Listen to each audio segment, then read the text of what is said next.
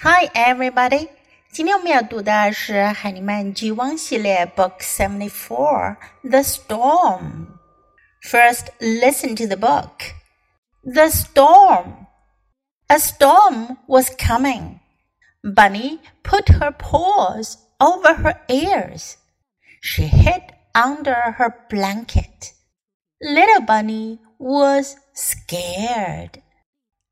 I want Happy, Bunny said. I want him to give me a big hug. Then I will not be scared. Happy was in his chair. Bunny got out of bed and went to get him. But the thunder went bam. Bunny hopped back to bed. She hid under her blanket. Bunny peeked out at Happy. He was all by himself. His eyes were wide open. He looked scared. The thunder went bam, boom. It is just a storm. It can hurt you, Bunny said. But Happy looked scared. I can give you a big hug, Bunny said to Happy. A hug will make you feel better. Bunny ran to Happy. She ran very fast. Then she ran back. The thunder went boom, bam, bam. But Bunny and Happy were not scared anymore.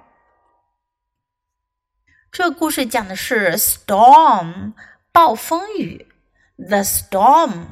A storm was coming，暴风雨要来了。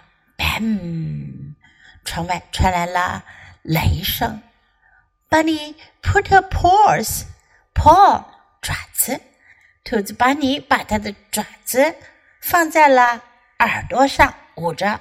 Put her paws over her ears. She hid under her blanket. Hid 是 hide 的过去式，表示躲藏。它藏在了哪里呢？Under her blanket，在她的毯子下面。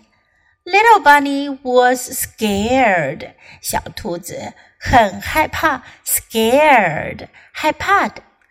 I want happy，bunny said。bunny 就说啦，我想要 happy。I want him to give me a big hug。我想要他给我一个大大的拥抱。Give me a big hug。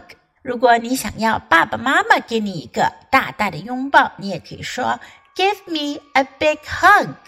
Then I will not be scared. 那样我就不怕啦。Happy was in his chair. Happy 坐在他的椅子上。Bunny got out of bed and went to get him. Bunny 从床上下来，想要去抱他。But the thunder went bam. 可是这时候，雷声轰的一声，把你 hop back to bed，hop 跳，把你跳回了床上。She hid under her blanket，她躲在了她的毯子下面。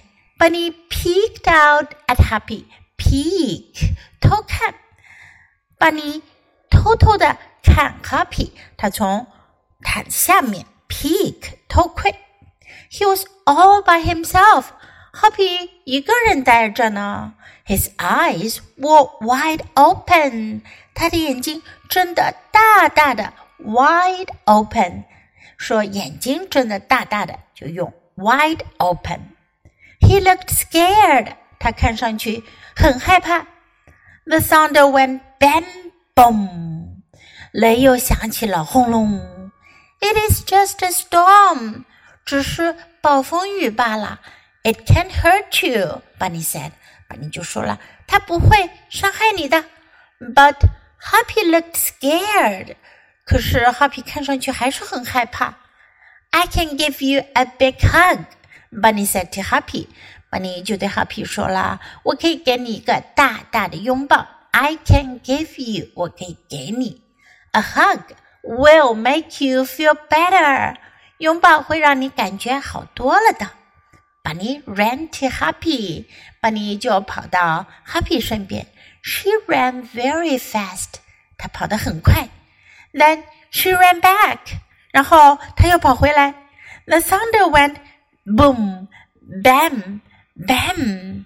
雷声轰隆隆响了。But Bunny and Happy were not scared anymore. 可是 Bunny 和 Happy 再也不害怕了。Not anymore，再也不。为什么呢？因为他们在一起了，他们给了彼此一个大大的拥抱。Happy 其实是 Bunny 他的兔子玩偶。Okay, now let's read the book together, sentence by sentence. The storm. A storm was coming.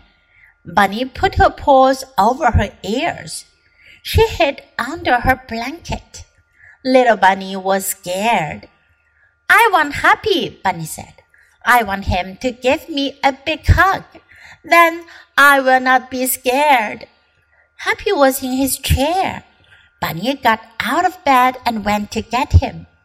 But the thunder went bam. Bunny hopped back to bed. She hid under her blanket. Bunny peeked out at Happy. He was all by himself. His eyes were wide open. He looked scared. The thunder went bam, boom. It is just a storm. It can't hurt you, Bunny said. But Happy looked scared. I can give you a big hug, Bunny said to Happy. A hug will make you feel better. Bunny ran to Happy. She ran very fast. Then she ran back. The thunder went boom, bam, bam. But Bunny and Happy were not scared anymore. 这本书我们就读到这里，别忘了要继续练习反复朗读，直到你熟练掌握哦。Until next time, goodbye.